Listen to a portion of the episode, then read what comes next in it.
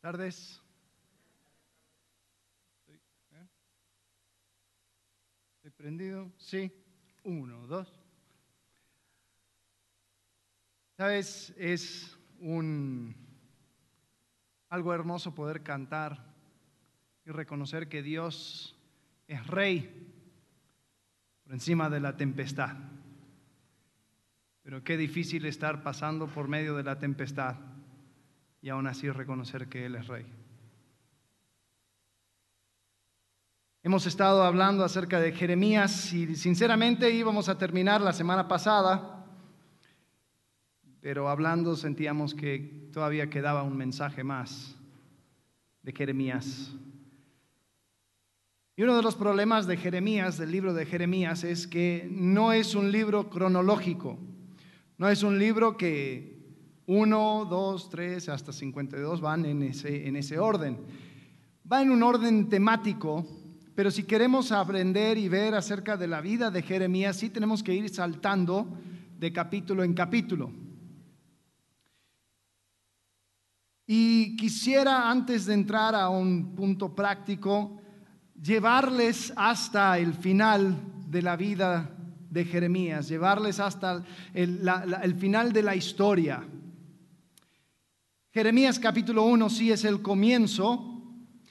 Acompáñenme a verlo. Dice, estas son las palabras de Jeremías, hijo de Gilquías. Jeremías provenía de una familia sacerdotal de Anatot ciudad del territorio de Benjamín. Jeremías venía de una, de una familia sacerdotal. Los sacerdotes en aquel entonces tenía su vida muy marcada, ya era muy obvio lo que iban a hacer y, su, como su plan de vida ya estaba, ya estaba bastante establecido, pero como suele hacer Dios, le cambió todo el plan. Versículo 2 dice la palabra del Señor vino a Jeremías en el año 13 del reinado de Josías, hijo de Amón, rey de Judá eh, después dice que también estuvo durante el tiempo de Joacim, eh, hijo de Josías, y después eh, Sedequías, hijo de Josías, rey de Judá. Y dice en versículo 4, la palabra del Señor vino a mí, antes de formarme, formarte en el vientre, ya te había elegido. Antes de que nacieras, ya te había apartado. Te había nombrado profeta para las naciones. Yo te respondí, ah, Señor Dios soy muy joven, no sé hablar.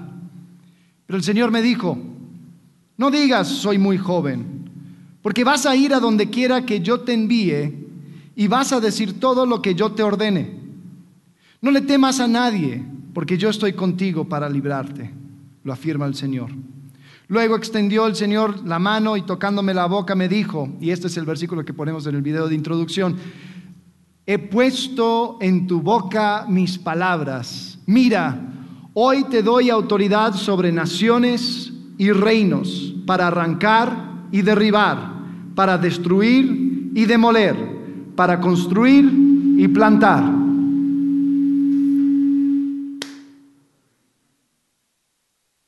Jeremías es escogido y comienza a predicar en contra de Judá.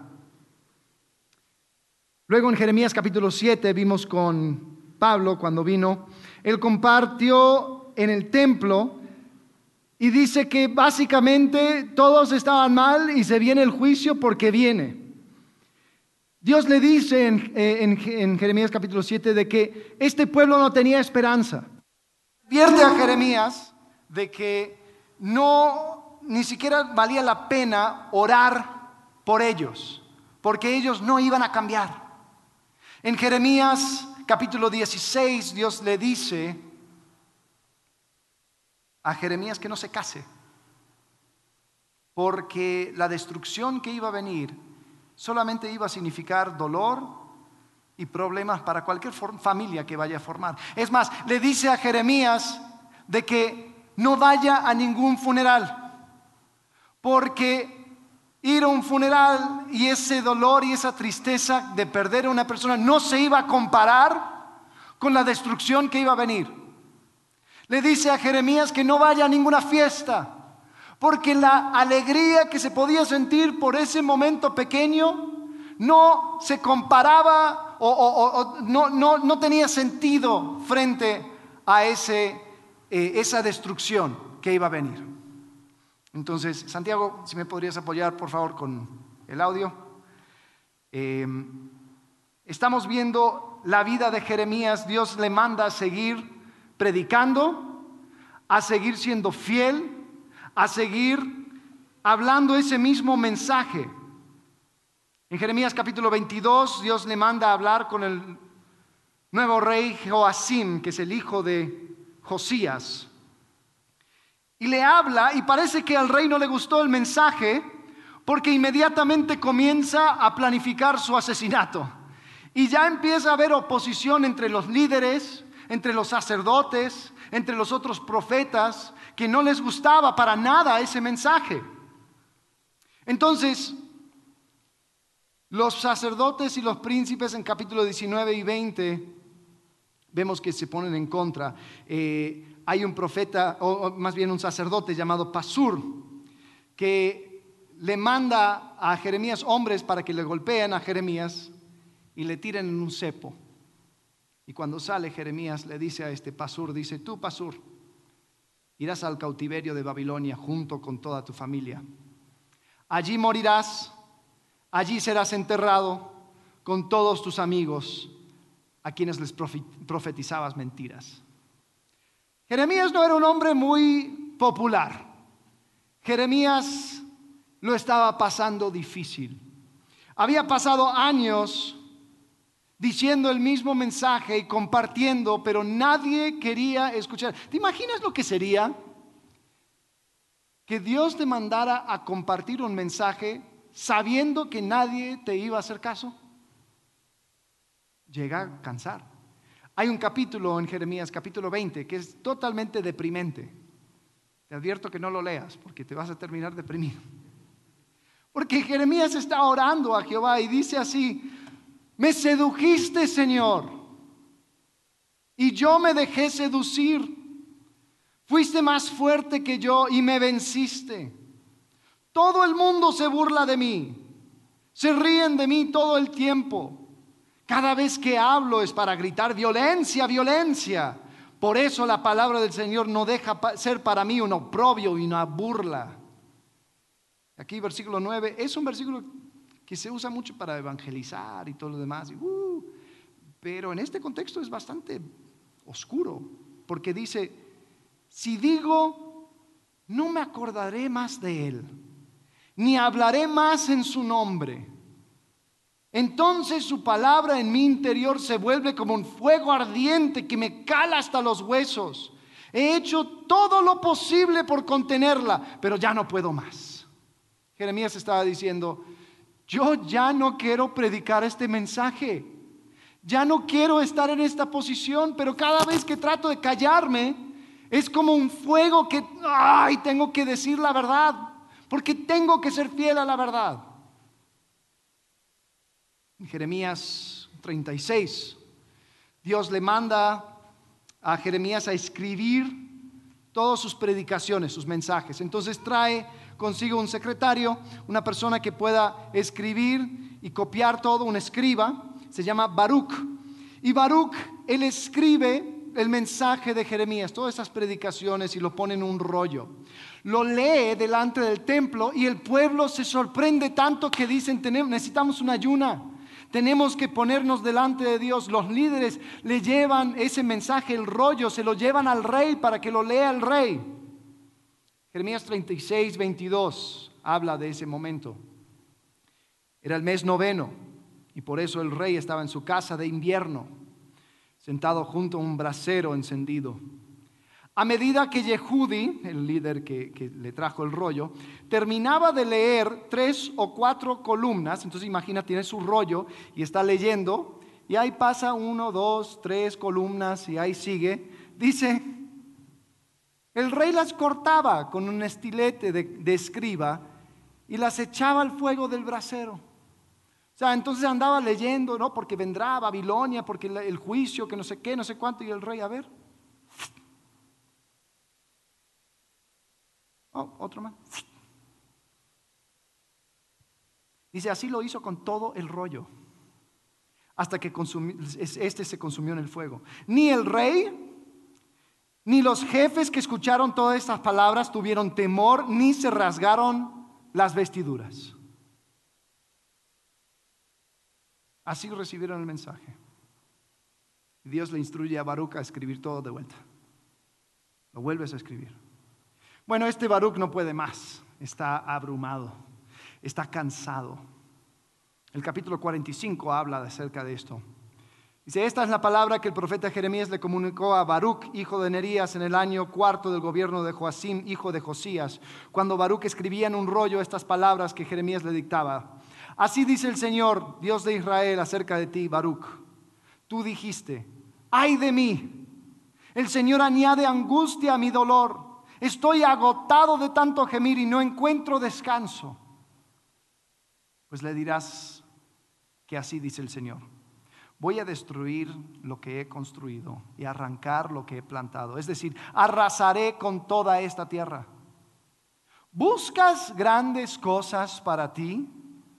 No las pidas, porque voy a provocar una desgracia sobre toda la gente.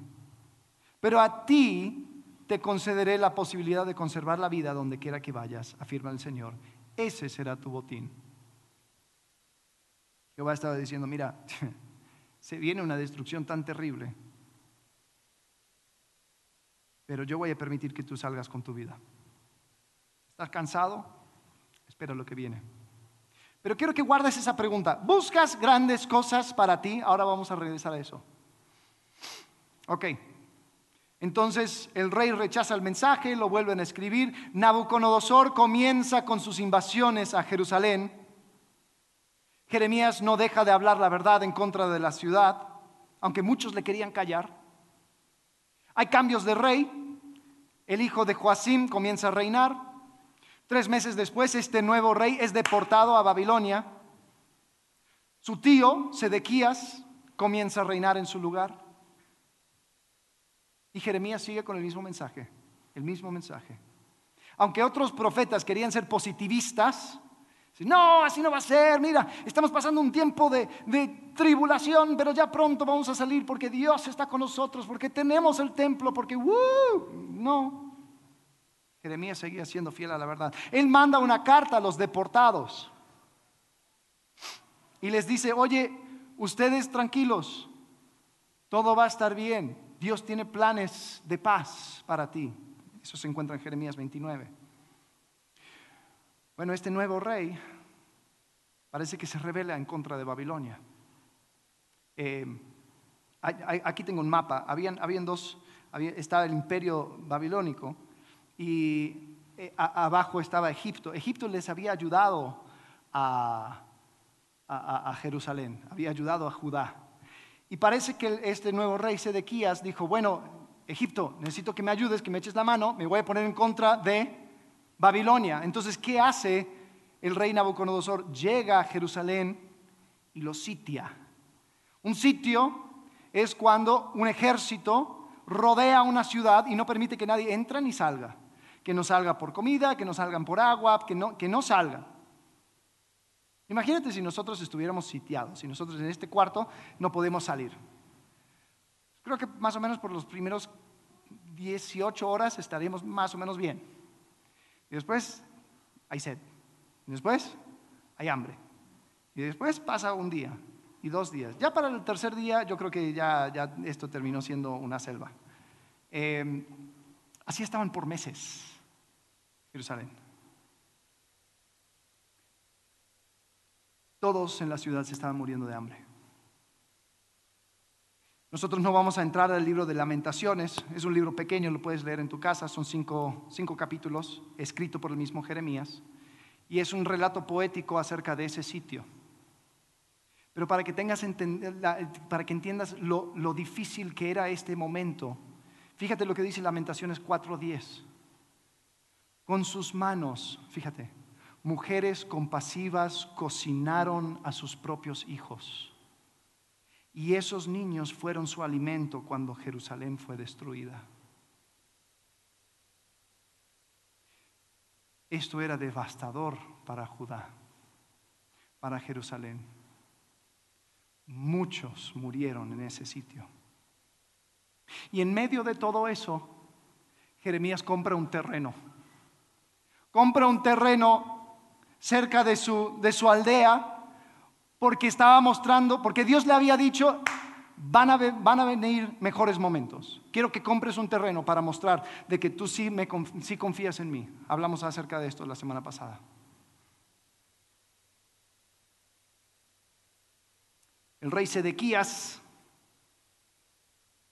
ayuda a Jeremías eh, porque los líderes ya estaban hartos de Jeremías porque estaba desmoralizando a los soldados, estaba hablando acerca de destrucción, estaban hablando de entregarse al rey de Babilonia. Y entonces dijeron, no, no, no, no, esto no, va, no puedes seguir, entonces le tiran una cisterna para que ya se calle, para que se muera.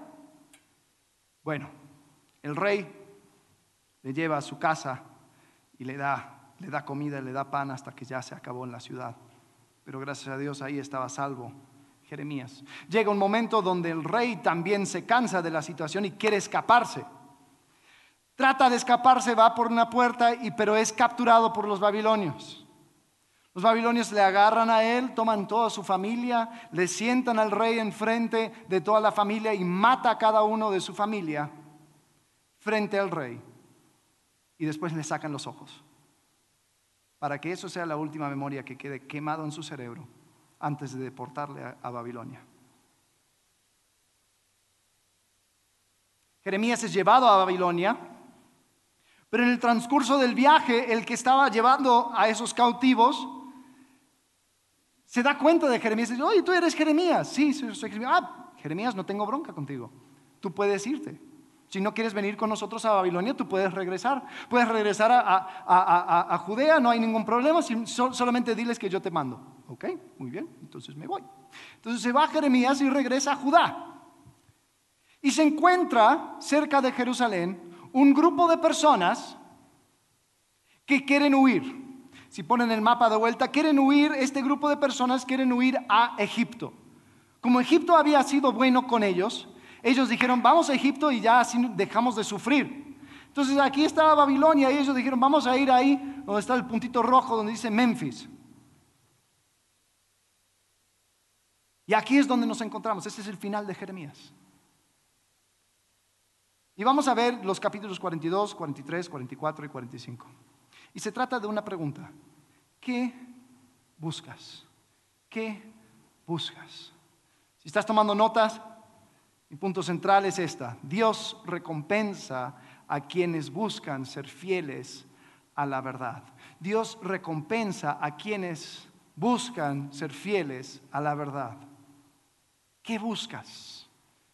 Yo creo que esta pregunta estaba en el corazón y en la, en la, boca de Jeremías cuando se enfrentaba con este grupo de personas que quería irse a Egipto. Esto ya es el final de la historia. Después de esta escena no sabemos más de Jeremías. Capítulo 42 de Jeremías dice, entonces se acercaron Johanán, hijo de Carea, y Azarías, hijo de Osías, Osaías, junto a los jefes militares y todo el pueblo, desde el más chico hasta el más grande, y le dijeron al profeta Jeremías, por favor, atiende a nuestra súplica y ruega al Señor tu Dios. Fíjate lo que, lo que dice, Señor tu Dios por todos nosotros los que quedamos. Como podrías darte cuenta, antes éramos muchos, pero ahora quedamos solo, solo, unos cuantos. Ruega para que el Señor tu Dios nos indique el camino que debemos seguir y lo que debemos hacer. Están pidiendo dirección. Jeremías les respondió, ya los he oído. Voy a rogar al Señor y al Señor de ustedes tal como me lo han pedido. Les comunicaré todo lo que el Señor me diga y no les ocultaré absolutamente nada. Ellos le dijeron a Jeremías, fíjate lo que dice el pueblo. Este, este es el grupo de personas que está pensando irse a, Egipto, pero, pero quieren, quieren escuchar de Jehová primero. Dice, que el Señor tu Dios sea un testigo fiel y verdadero contra nosotros si no actuamos conforme a todo lo que Él nos ordene por medio de ti. Sea o no, fíjate, sea o no de nuestro agrado obedeceremos la voz del Señor nuestro Dios, a quienes te enviamos a consultar. Así al obedecer la voz del Señor nuestro Dios, nos irá bien. Qué buena respuesta, me gusta. Este pueblo como que, como que quieren, quieren, quieren hacer lo bueno. Bueno, entonces pasan 10 días y Jeremías regresa, dice, tengo, tengo palabra del Señor. Y les dice básicamente esto, les dice, si se quedan en Judá, todo va a seguir bien. Ustedes van a prosperar, no habrá ningún problema, pero se quedan aquí. Si se van a Egipto, te puedo prometer que van a morir. Si se van a Egipto hay problemas porque Dios también entregó a Egipto a juicio. Se vienen problemas fuertes en Egipto. Mire la respuesta del pueblo, 43, capítulo 43, versículo 2. Lo que dices es una mentira.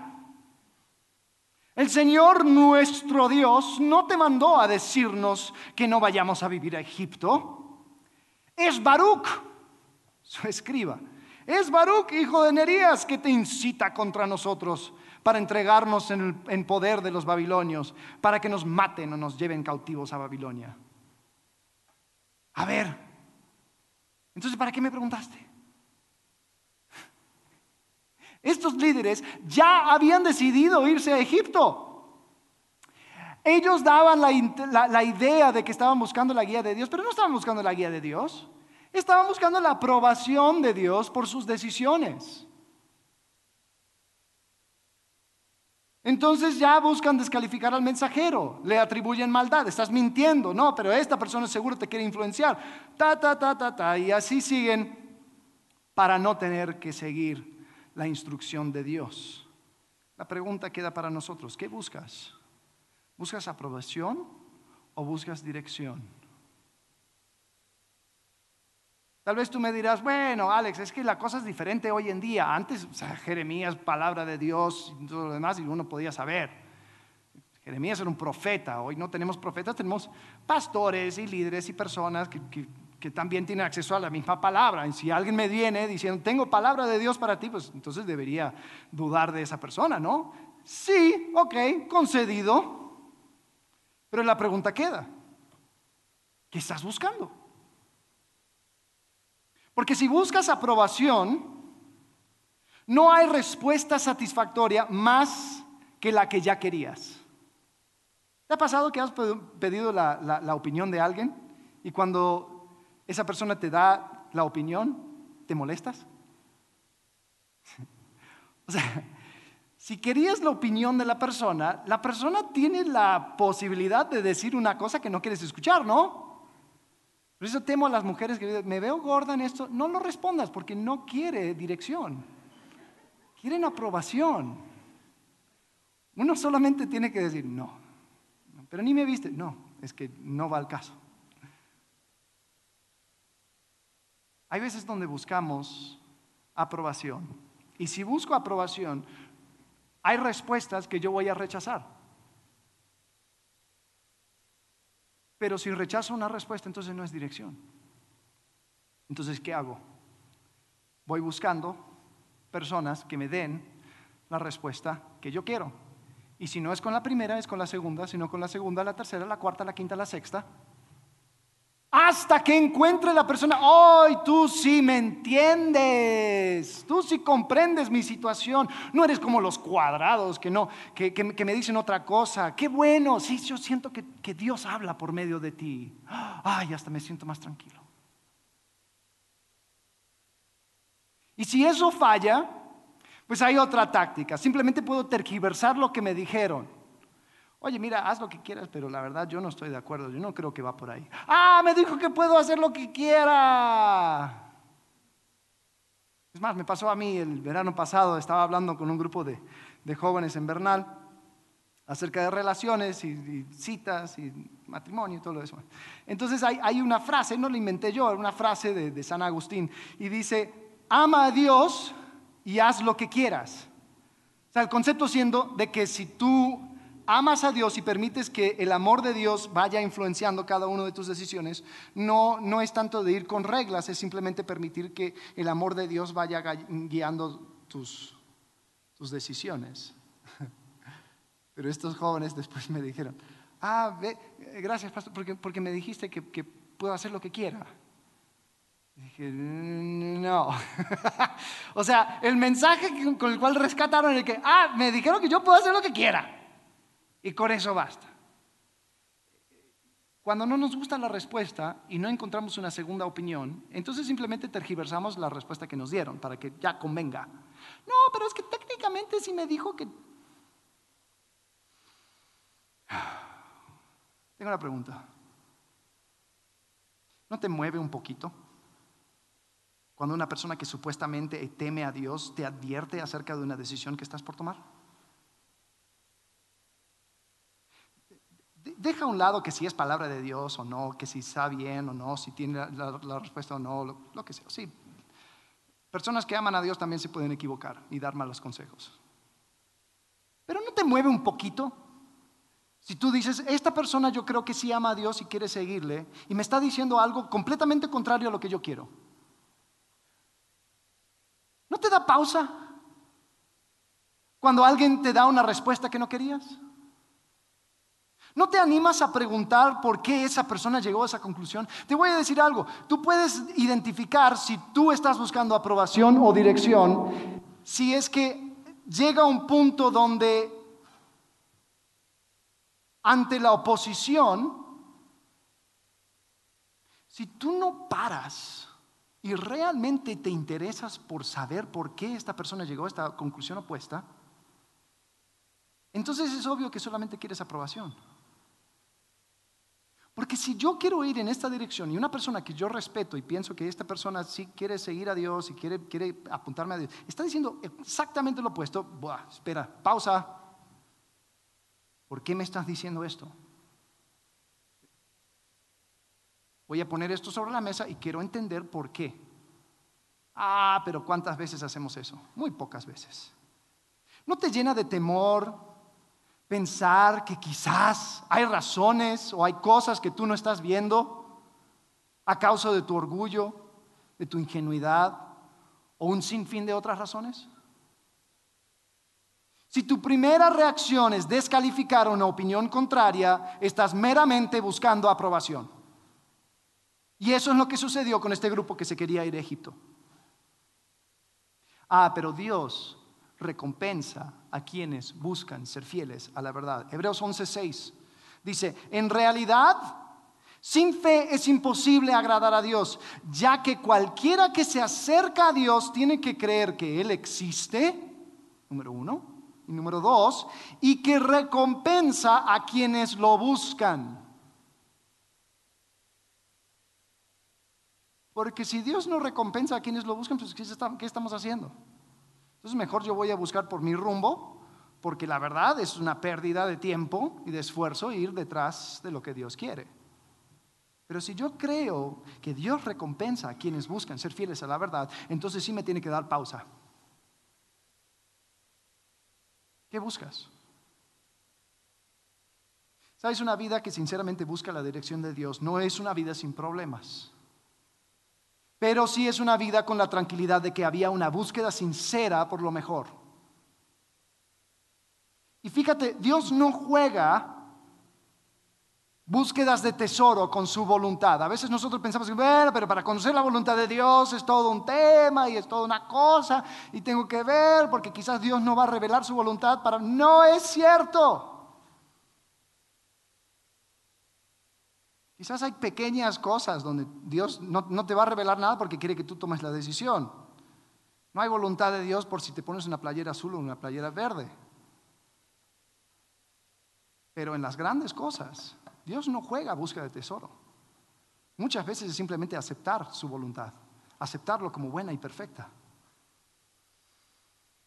Él recompensa a los que sinceramente le buscan. Esa es la primera pregunta. ¿Buscas aprobación o buscas dirección? La segunda pregunta es esta. ¿Buscas sentirte bien o buscas sanidad? ¿Buscas sentirte bien o buscas sanidad? Continuamos con el episodio de, Jeremías ahí, eh, con, esa gente que quería ir a Egipto. Bueno, ellos se fueron, se fueron a Egipto, dijeron, ¿sabes qué? No me importa Jeremías lo que tú estás diciendo, vámonos a Egipto. ¿Y sabes lo peor? Se llevan a Jeremías y a Baruch con ellos. Dicen, nos vamos a Egipto. y ahí tienes a Jeremías en Egipto. No sabemos si fue en contra de su voluntad o si les iba siguiendo, como que no, por favor, arrepiéntense, por favor. Pero ahí está, ahí aparece, en Egipto. Y estando en Egipto, Jeremías recibe palabra de Dios y habla a los judíos que estaban ahí. Y, y básicamente les dice esto, dice, oye, no se hagan. Ustedes saben por qué están aquí. Ustedes saben por qué están sufriendo. Ustedes saben por qué están en esta situación. Es porque se han abandonado a Dios. Han dejado sus principios. En Jeremías 44, 8 dice, me agravian con las obras de sus manos al ofrender incienso a otros dioses en el país de Egipto, donde han ido a vivir. Lo único que están logrando es ganarse su propia destrucción y convertirse en maldición y oprobio entre todas las naciones de la tierra. O sea, Jeremías básicamente dice a este grupo que está en Egipto, ustedes todos van a morir. Mira cómo responde el pueblo. Entonces los hombres que sabían que sus esposas ofrecían incienso a otros dioses, así como las mujeres que estaban presentes, es decir, un grupo numeroso y todo el pueblo que vivía en la región sur de Egipto, respondieron a Jeremías. No le haremos caso al mensaje que nos diste en el nombre del Señor.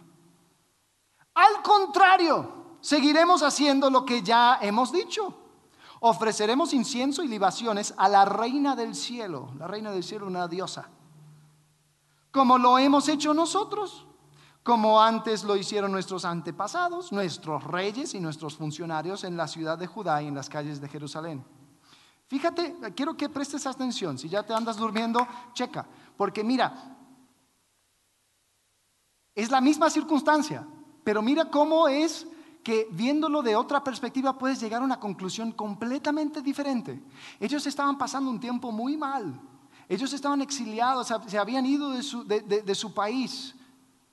Estaban sufriendo. Pero mira, mira su conclusión. Dice, en aquel tiempo teníamos comida en abundancia. Nos iba muy bien y no sufríamos ninguna calamidad. Versículo 18. Pero desde que dejamos de ofrecer incienso y libaciones a la reina del cielo, nos ha faltado todo. Y el hambre y la espada están acabando con nosotros. O sea, era tan claro la razón por la cual llegó la destrucción a Judá. Era tan obvio. Mira, nosotros lo hemos estado estudiando por todo este año. Dejen los ídolos, dejen los ídolos. Se viene a Siria, destruyó a Israel. Dejen los ídolos, dejen los ídolos. Se viene Babilonia, dejen los ídolos, dejen los ídolos. Y su conclusión es, ay, es que estamos así porque dejamos los ídolos. No, están así porque no dejaban los ídolos. Entonces ellos querían llegar a esa conclusión, querían contarse una historia. Y ellos sostenían de que porque habían dejado a la diosa, la reina del cielo, es que les había pasado todo esto.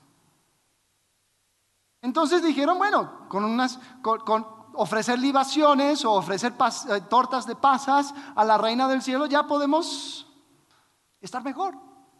O sea, no necesito arrepentimiento, no necesito eh, eh, ver mi propio corazón, no necesito humillarme delante de Jehová, solamente tengo que hacer unas, unas tortas de pasas y ya entregárselo como ofrenda a la reina del cielo. Es decir, no tengo que hacer un trabajo interno, es meramente un ajuste externo y con eso basta. Ahora la pregunta es, ¿qué buscas? ¿Qué buscas? ¿Buscas sanidad y estar en una relación correcta con el rey, con el rey del universo? ¿O solo ya no quieres sentirte mal? Pare de sufrir. ¿Quieres llenar una iglesia? Predica un mensaje de pare de sufrir. Porque en realidad eso es lo que quiere la gente. Ellos llegan cuando tienen broncas y se van cuando todo se mejoró. ¿Qué buscas? ¿Buscas sanidad? O buscas sentirte bien. Los que fueron a Egipto dijeron, mira, tenemos un montón de problemas y la verdad yo creo que la reina del cielo nos lo puede solucionar, así que muchas gracias, no vamos a hacer ningún cambio. Quiero que veas la diferencia entre estos dos grupos. Hubo un grupo de exiliados que fueron llevados a Babilonia. Hubo un grupo de personas que fueron a Egipto. Eh, miren el mapa. Ahí estaban cada uno en otra punta. Uno se fue a Babilonia, otro se fue cerca de la, ciudad de Memphis. A los que fueron a Babilonia, Jehová dice así, Jeremías 29, 11. Seguro ustedes, si, si, tienes, un póster de, un versículo o si tienes algún eh, imán en, en el refrigerador, quizás es esta.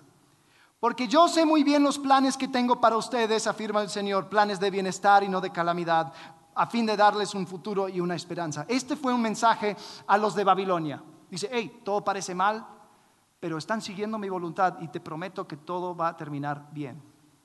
Tengo planes de bien y no de mal. Jeremías 44 es un mensaje a los que se fueron a Egipto. A la otra punta. Mira la diferencia.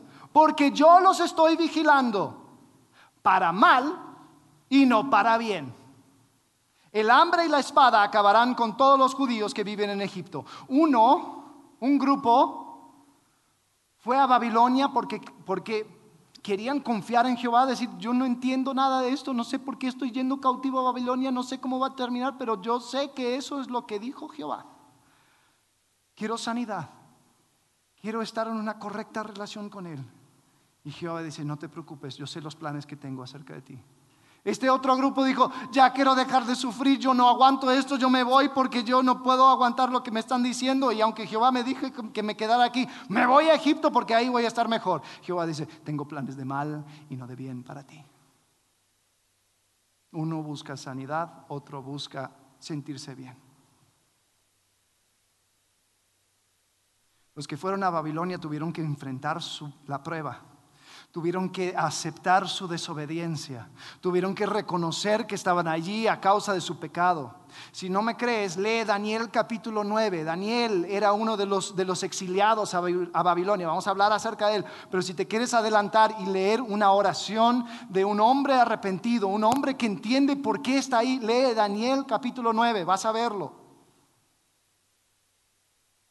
Algo curioso que sucedió con ese grupo que fue a Babilonia. Nunca más regresaron a los ídolos.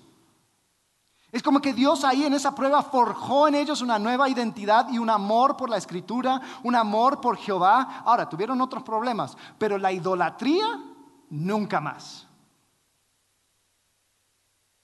Los que fueron a Egipto estaban buscando confort, estaban buscando sentirse bien.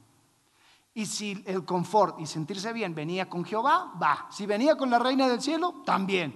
Lo importante es dejar de sufrir. No estaban dispuestos a abandonar la historia que se habían contado. Se contaban que eran víctimas de la circunstancia y que con unos pequeños ajustes ya podían estar bien. No estaban dispuestos a arrepentirse y tomar responsabilidad por sus acciones. ¿Cómo puedes saber que estás evitando la sanidad? Y estás en búsqueda de simplemente sentirte bien. Porque es muy sutil, ojo. Muchas veces nos engañamos a nosotros mismos. Y vamos diciendo cosas, contándonos historias, cuando en realidad es simplemente para, ya no sentir dolor.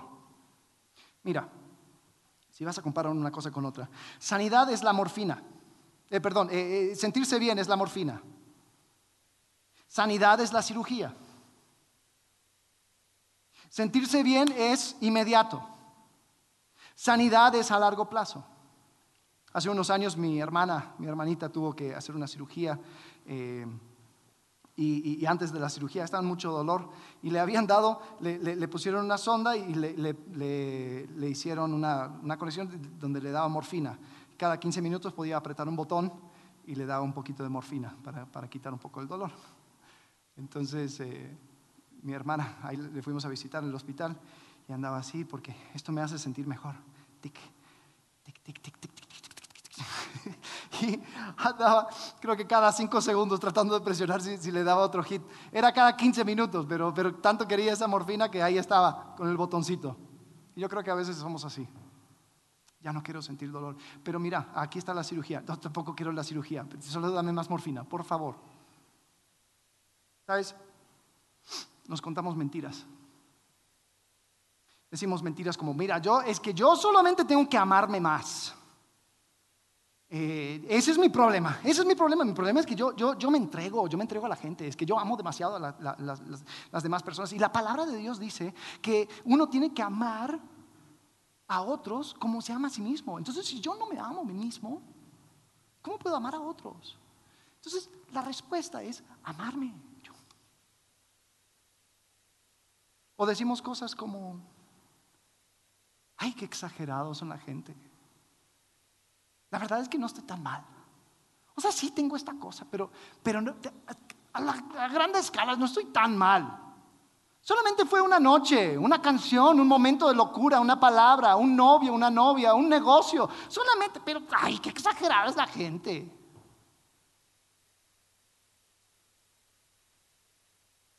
O decimos otra cosa. Quizás estamos de acuerdo, no, sí, la verdad. Me doy cuenta, tengo que cambiar. Voy a cambiar. Necesito cambiar.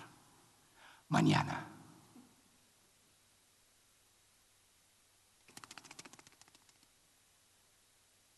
mi morfina es el hoy. Porque siempre va a haber un hoy. Aún mañana va a ser hoy. Cuando llegue mañana. Y mañana tendrá otra mañana. Entonces, ¿cuándo voy a cambiar? Mañana. Pregunta. ¿Crees que Dios es poderoso para sanar tu corazón? ¿Sabes? Dios recompensa a quienes buscan ser fieles a la verdad. Al otro lado de la sanidad está la plenitud. Escuchen bien, al otro lado de la sanidad está la plenitud. La búsqueda de confort, la búsqueda de sentirme bien, de simplemente ya quiero dejar de sentirme mal, siempre te va a dejar vacío, porque no viene acompañado de cambio verdadero. No requiere un enfrentamiento con la verdad de la situación y nunca tienes que cambiar tu situación o nunca tienes que examinar tu corazón. Nunca tienes que hacer ese trabajo profundo de decir, a ver, ¿qué basura hay en mí? ¿Qué mentiras me estoy contando? ¿Estás dispuesto a hacer lo necesario para sanar? Pregunta, ¿qué historias convenientes te estás contando? ¿Qué cosas, si estás realmente siendo sincero contigo mismo, tienen que cambiar ya? La verdad, la verdad, la verdad, tengo que cambiar esto. ¿Cuándo? Ya.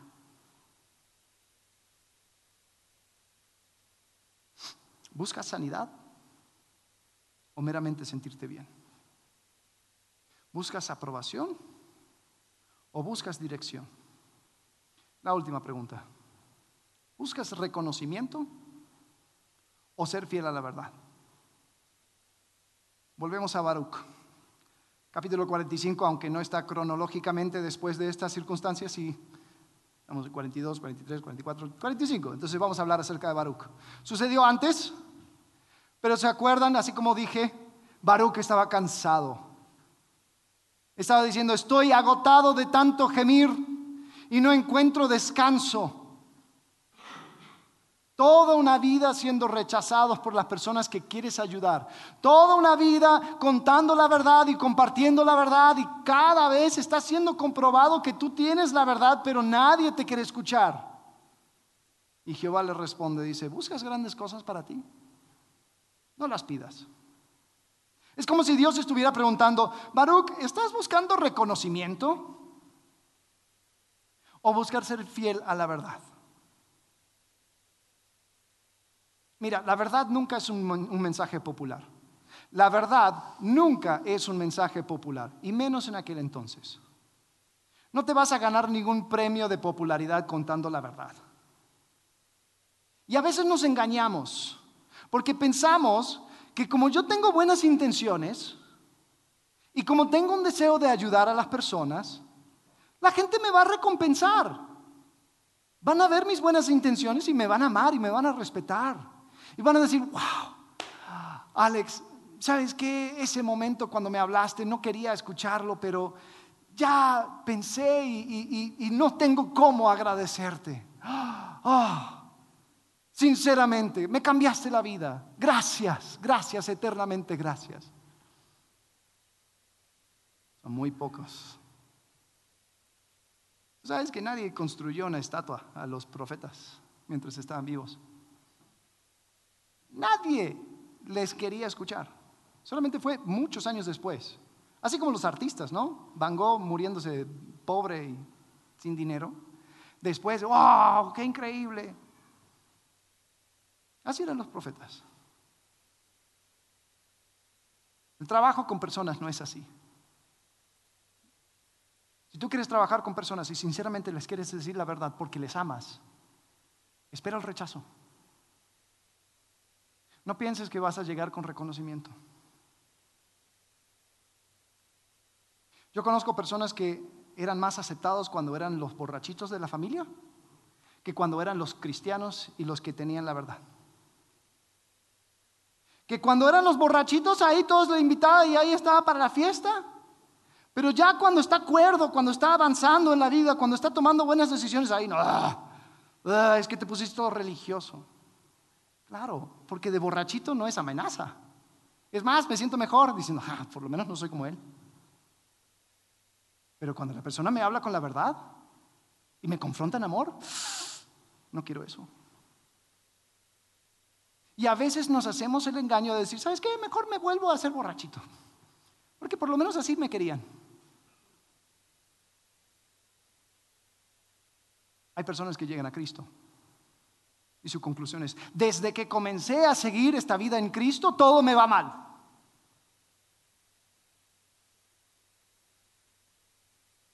Yo creo que voy a regresar a como estaba antes, porque antes estaba mejor. ¿Qué buscas? ¿Será que estás, o sea, todo te empezó a ir mal porque finalmente empezaste a confrontar todos los problemas que traías arrastrando? Yo creo que sí va por ahí. ¿Sabes? Baruch estaba cansado porque nadie le reconocía, nadie apreciaba sus esfuerzos. Él escribió todo un rollo, se lo dio al rey, qué increíble, tuvo una audiencia con el rey y el rey lo tiró al fuego, no le importaba. ¿De qué sirve su trabajo? ¿Qué recompensa hay en ese trabajo? Mm, Dios recompensa a quienes quieren ser fieles a la verdad. Si buscas transmitir verdad a personas que quieres, no importa su reacción.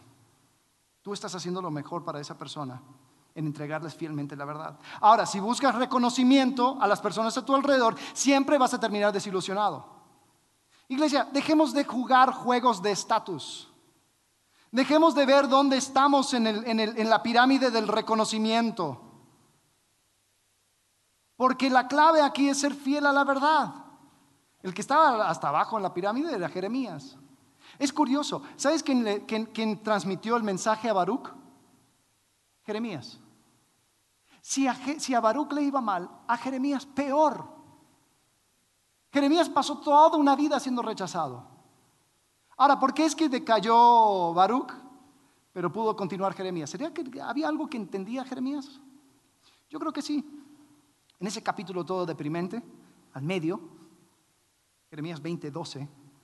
Jeremías dice, tú Señor Todopoderoso, que examinas al justo, que sondeas el corazón y la mente, hazme ver tu venganza sobre ellos, pues a ti te he encomendado mi causa. ¿A quién encomiendo mi causa? A Jehová ¿Quién me da fuerzas para seguir cuando nadie reconoce mis esfuerzos? Jehová. Te digo algo, no sabemos si Jeremías llegó al día a ver que él tenía la razón. Porque la historia termina aquí. Ya, es la última narrativa de, de, la vida de Jeremías. Está en Egipto, está tratando de convencerles que todos van a morir, nadie le hace caso y ahí termina la historia. Pero yo estoy seguro que el momento que abrió los ojos en la eternidad, Jeremías se dio cuenta que todo había valido la pena. En ese momento yo sé que Jeremías dijo, gracias, gracias Jehová, he encomendado a ti mi causa. ¿Qué buscas? La pregunta sigue resonando para nosotros. ¿Qué buscas? ¿Buscas aprobación o dirección? Aprobación en tu matrimonio. No, yo ya, ya, sé lo que hay que hacer, hay que hacer tal y tal y tal cosa. aprobación en tus planes y tus decisiones. No, mira, yo solamente necesito que Dios me vaya aprobando esto porque ya esto es lo que quiero hacer y siento que Dios lo puso en mi corazón, pero cada vez que yo hablo con una persona que sabe más, me dice que no. Entonces tengo que seguir buscando hasta que alguien apruebe mis planes. ¿Buscas aprobación o dirección? ¿Buscas sentirte bien o buscas sanidad? Al enfrentar tu pasado. Te vas contando historias. Ah, no, pero es, que esto me pasó porque, porque la verdad es que yo tenía este problema y es que mi mamá, es que mi, papá, es que eh, mis amigos, es que... Y nunca tiene que ver con uno. Entonces yo lo que quiero es sentirme bien. Sentirme que yo, yo no tengo la culpa. Yo no tengo nada que hacer, simplemente cambios externos. En tus circunstancias, culpando siempre a otros, con tus conflictos, siempre tiene, uno siempre es víctima. ¿Buscas sentirte bien o buscas sanidad? ¿Buscas la morfina o buscas la cirugía? La morfina es pasivo, la cirugía es activo, pide algo de ti. ¿Buscas reconocimiento ¿O buscas ser fiel a la verdad? Entre tus amigos, ¿pones el reconocimiento sobre todo? Hay cosas que te censuras, dices, que si yo digo esto, entonces ya no me van a respetar, amar, buscar, tolerar. La pregunta no es si te van a reconocer o no, la pregunta es si es verdad o no. Si tú se lo entregas con amor diciendo, esto es verdad y te quiero tanto, te amo tanto que te lo tengo que decir, ¿Qué buscas? Con las personas que quieres ayudar. ¿Te pega cuando eres rechazado por compartir la verdad? ¿Te pega tanto que dices, ¿sabes qué?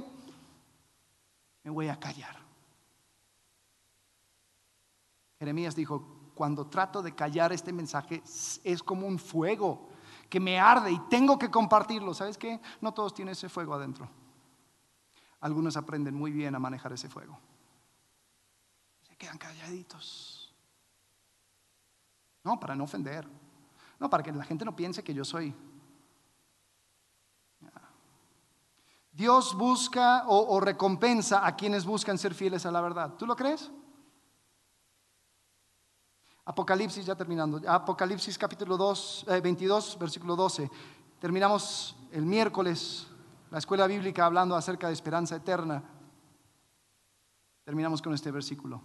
Jesucristo está hablando a su iglesia. Y dice, miren que vengo pronto, traigo conmigo mi recompensa y le pagaré a cada uno según lo que haya hecho. Si esto lo creemos, ¿cómo lo estoy reflejando en mi día a día? Hazte la pregunta cada día, ¿qué busco? ¿Qué quiero? ¿Quiero aprobación o quiero dirección? ¿Busco sentirme bien o busco realmente ser sano y pleno?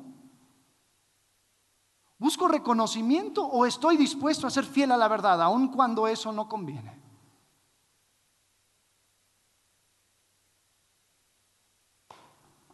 Oremos. Padre, que retumbe en nuestros oídos esta pregunta. Señor, que podamos buscarte a ti porque tú eres galardonador de los que te buscan, como dice en tu palabra. Señor, queremos ser fiel a la verdad, a la verdad de que, Señor, es solamente en la cruz que tenemos esperanza. Señor, es solamente delante de ti al reconocer nuestro pecado, al reconocer la imposibilidad de salvarnos a nosotros mismos, al reconocer que necesitamos un Salvador, al reconocer que con nuestras fuerzas no podemos. Señor, ahí hay salvación, ahí está la verdad, ahí está la sanidad. Pero Señor, sabemos que no es un solo momento, un momento donde simplemente ya tomé la decisión, acepté a Cristo en mi corazón y se acabó. No, Señor, es una, es una decisión día con día de volver a la cruz. Realmente hacernos esa pregunta, ¿qué buscamos? Padre, te pido que nos examines, que nos conozcas, que veas si hay en nosotros camino de perversidad que nos guías en el camino eterno. Padre, te pido que Jeremías pueda ser un ejemplo para nosotros. Podamos ver su vida y aunque es difícil, aunque fue una vida con pruebas y tribulaciones, con tormentas, Señor, así como cantamos, sabemos que tú sigues siendo rey sobre todo. Por eso te oramos, en el nombre de Cristo Jesús. Amén.